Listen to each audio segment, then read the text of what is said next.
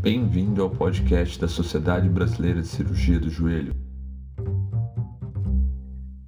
Olá, meu nome é Marcelo Bonadil e hoje nós vamos estar recebendo aqui o Dr. Camilo Partesani Elito, que é do grupo de joelho do Instituto de Ortopedia e Traumatologia do Hospital das Clínicas da USP. Uh, e vamos estar discutindo o artigo publicado na Artróscope em setembro de 2019, o artigo intitulado A Reconstrução Combinada do Ligamento Anterolateral em Pacientes com Lesão do Ligamento Cruzado Anterior e Hiperfrouxidão Ligamentar, que leva a melhor estabilidade clínica e menor taxa de falha na reconstrução do que a reconstrução isolada do cruzado anterior. Uh, primeiro, gostaria de abrir para você, Camilo, para se apresentar aí um pouquinho. Bom, olá a todos, é, agradecer é, o convite do Dr. Marcelo Bonadio, um prazer estar aqui. Agradecer a SBCJ por, por essa oportunidade. É, bom, como o Bonadio falou, né, eu sou do grupo de oito do Hospital das Clínicas aqui da USP de São Paulo e a gente tem uma, uma linha de pesquisa extensa em relação às lesões associadas do ligamento cruzado anterior, é, principalmente é, focada na, nas estruturas anterolaterais, no ligamento anterolateral. Ótimo, Camilo. Uh, aproveitando aí o que você falou, eu queria começar com uma primeira pergunta. Qual que era a lacuna que existia na literatura que motivou vocês a desenharem e escreverem esse artigo, ou seja, levantar esse estudo inicial? Bom, é, essa é uma pergunta bastante interessante. O que, que acontece? É, as reconstruções combinadas do cruzado anterior do ligamento anterolateral elas vêm ganhando popularidade né, na, na, literatura é, ortopédica e principalmente na literatura de cirurgia do joelho. E apesar de, de, de, de esse tipo de procedimento ele estar tá indicado em pacientes que eventualmente podem apresentar um maior risco de falha, da, um maior risco de falha da reconstrução do cruzado anterior, é, isso, essas indicações todas eram eram estavam num campo teórico, essas indicações de reconstrução combinada. Né? Então, simplesmente pegava-se os pacientes que tinham maior chance de romper novamente o cruzado anterior e, e esses pacientes, é, essas patologias que eventualmente levavam a isso, como a hiperfrouxidão ligamentar, eram consideradas indicações de uma eventual reconstrução associada do ligamento anterolateral. O que a gente quis fazer, né, não só nesse trabalho, como em alguns outros que a gente tem publicados é, sobre a reconstrução combinada, era tentar ver se realmente esses pacientes com uma maior chance de falha da reconstrução do cruzado anterior, como nesse artigo em questão, os pacientes com hiperfrouxidão ligamentar, teriam benefício né, da reconstrução associada, comparando pacientes que fizeram a reconstrução com pacientes que não fizeram essa reconstrução. Excelente, Camilo. Já aproveitando aí um pouco do que você falou, para quem ainda não leu o artigo, você poderia fazer uma síntese rápida, assim, falar só um pouquinho do desenho do estudo, como é que vocês fizeram para fazer essa comparação entre os pacientes que fizeram a reconstrução combinada e não combinada? Você poderia fazer uma síntese rápida?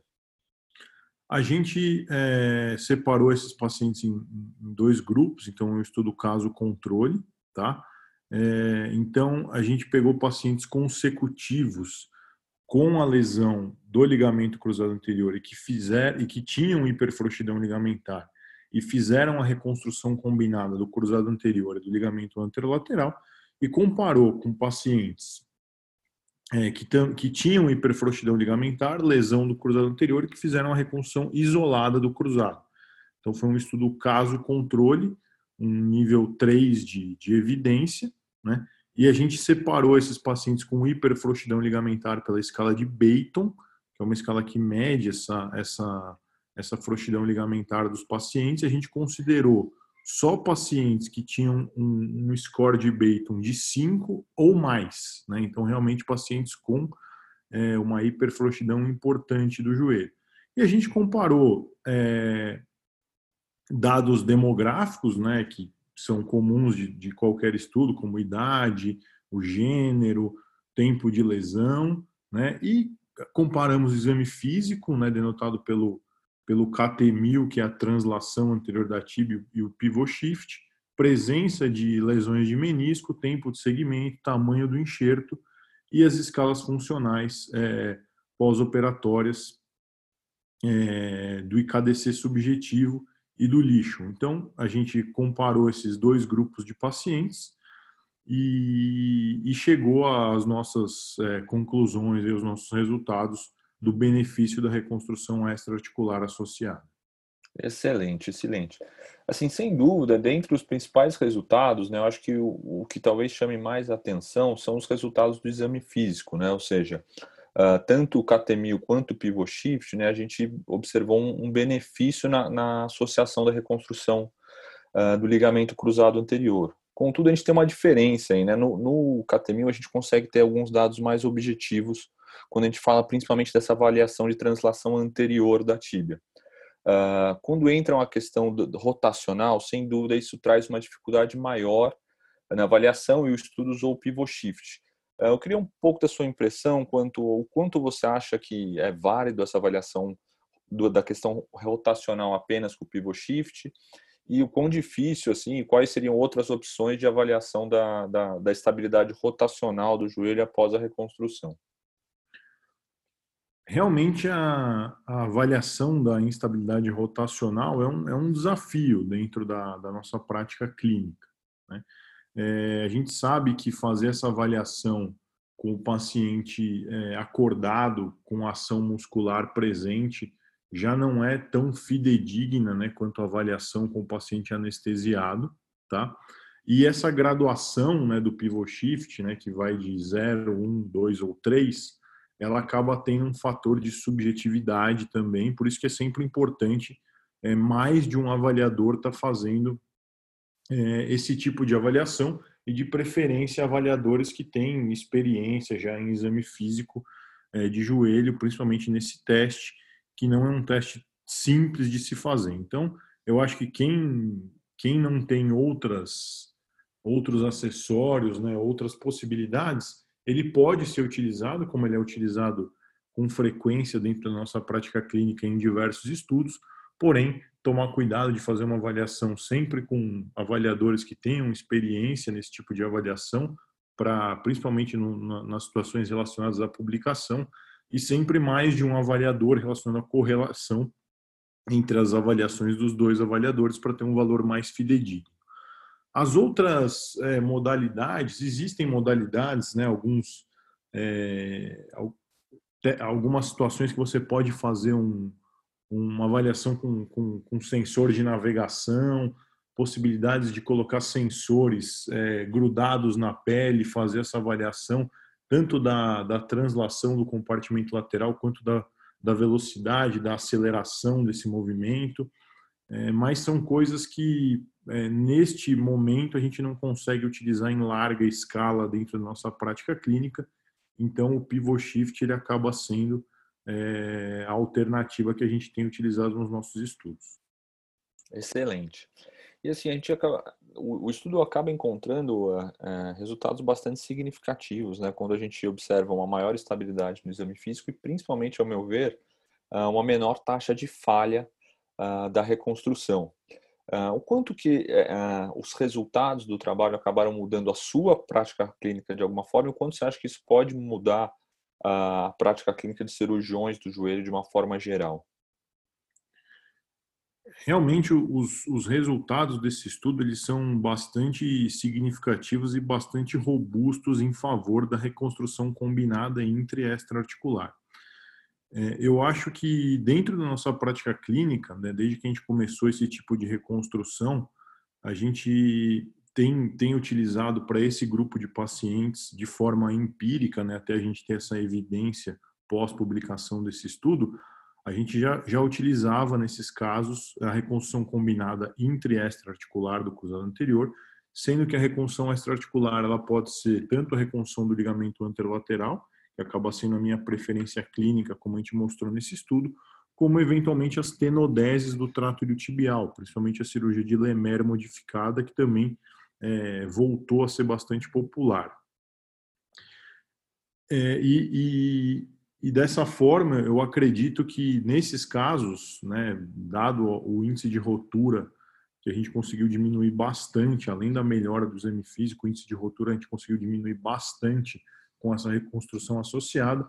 Eu acho que esse tipo de pacientes, que todos os trabalhos da literatura mostram taxas de falha que podem chegar até 20 a 25%, né? Eu acho que a adição da reconstrução extraarticular nesse nosso estudo com dois anos de segmento mostrou um índice de falha de 3,3%. Eu acho que ele é, é, um, é, um, é um estudo que veio elucidar um pouco mais como a evolução desse grupo de pacientes e eu acho que tende a modificar a prática é, de quem faz esse procedimento e sempre associar a reconstrução extraarticular nos casos de hiperfrouxidão ligamentar. Excelente. Aproveitando essa sua última resposta, uh, e você acha que existe alguma diferença significativa quanto à técnica de reconstrução extraligamentar que vai ser associada aí? Ou seja, em alguns casos a gente tem a opção de fazer a reconstrução do ligamento, uh, ligamento anterolateral de fato, com o enxerto de grácio uh, que acaba sobra, sobrando ali, que a gente pode usar. Algumas pessoas optam pela tenodese. Uh, vocês acham que isso de alguma forma tem um, uma alteração significativa nesses resultados que vocês obtiveram nesse estudo? Ou você acredita que, de uma forma geral, algum tipo de associação extra-articular terá o mesmo benefício independente da técnica específica utilizada? É, hoje em dia a gente não, não tem na literatura nenhum estudo comparativo né, sobre a reconstrução do ligamento anterolateral é, e, da, e da tenodese do tipo Lemer ou, ou qualquer tipo de tenodese do trato iliotibial. Acho que esse é um estudo, né, a comparação dessas duas técnicas em algum momento vai ter que ser realizada, né, para averiguar se existe ou não superioridade de uma em relação à outra. Por enquanto, enquanto a gente não, não tem uma evidência robusta em relação a isso, e essa é também a minha opinião pessoal, eu acho que as duas técnicas, né, pelo que a gente sabe dos trabalhos recentes publicados, elas são eficientes né, em, em funcionar como um, um, adjuvante aí da reconstrução do cruzado anterior. E aí eu acho que é um pouco da preferência de cada cirurgião, um, tem um pouco de relação com o enxerto que você está utilizando para o cruzado anterior. Então, se você usa o tendão, os tendões flexores, fica um pouco mais fácil de fazer a reconstrução do anterolateral. Se você usa o tendão patelar ou quadríceps, para você não ter que mexer nos flexores, eventualmente fica mais fácil de fazer a reconstrução tipo tenodese do trato. Então eu acho que as duas possibilidades são válidas e até o momento, né, em termos de estabilidade, eu não, não vejo uma superioridade é, grande de uma em relação à outra. Bom, excelente, Camilo. Uh, então eu abro agora para você fazer algumas considerações finais sobre uh, quais são as informações, os resultados mais relevantes que, uh, que esse trabalho trouxeram né, para a literatura quais, na sua opinião, seriam os próximos passos nessa linha de pesquisa de, de reconstrução do ligamento anterolateral de uma forma geral? Bom, eu acho que, como foi dito anteriormente, o fato mais relevante né, desse estudo é, é, que pacientes que têm hiperfrouxidão ligamentar, eles têm um melhor resultado funcional, melhor exame físico e menor índice de falhas da reconstrução do cruzado quando a gente associa a reconstrução do cruzado anterior à reconstrução do ligamento anterolateral. Então, acho que isso é o dado mais importante, acho que para sintetizar o estudo, pacientes com hiperfrouxidão, a reconstrução isolada do cruzado é, com tendões flexores, como a gente mostrou nesse estudo, ela tem um índice de falha muito grande e esses pacientes acabam tendo um índice de revisão bastante grande também. Em relação a perspectivas futuras e próximos passos nessa linha de pesquisa, eu acredito que, da mesma forma que a gente fez com esses casos de hiperfrouxidão ligamentar, a gente tem que fazer essa pesquisa e estudos semelhantes para outras eventuais indicações de reconstrução extraarticular. Né? Então, a gente já fez um trabalho de lesões crônicas, existem alguns trabalhos na literatura com, com atletas de alto rendimento, pacientes mais jovens, eventualmente é, trabalhos com, com revisão de cruzado anterior, que também existe alguma coisa já na literatura mas buscar é, confirmar ou não as outras eventuais indicações com estudos comparativos semelhantes a esse. E outra coisa que eu acho interessante dentro dessa linha de pesquisa de reconstrução extraarticular é fazer um estudo comparativo é, das reconstruções do ligamento anterolateral com as tenodeses, com as reconstruções é, utilizando como enxerto o trato iliotibial, para ver se elas funcionam de maneira semelhante ou se existe uma superioridade de uma técnica em relação à outra. Excelente, muito bom. Uh, gostaria mais uma vez de te agradecer, Camilo, por participar desse episódio do nosso podcast. Uh, você que hoje, sem dúvida, é uma das maiores referências quando se trata de ligamento anterolateral do joelho. Uh, gostaria de deixar aberto para você fazer alguma consideração final. Queria agradecer, Bonadil, o convite. É, fico muito contente aqui de participar desse, desse evento e agradecer também a, a Sociedade Brasileira de Cirurgia de Joelho por dar essa oportunidade de a gente participar e discutir é, um artigo que foi publicado numa revista de expressão e é mais um artigo de educação continuada que acho que é muito importante para todos nós. Excelente. Com isso a gente encerra esse episódio do podcast da Sociedade Brasileira de Cirurgia do Joelho. Nos vemos no próximo episódio. As opiniões expressas nesse podcast não representam necessariamente a opinião da Sociedade Brasileira de Cirurgia do Joelho. Os artigos aqui discutidos podem ser encontrados no site da SBCJ.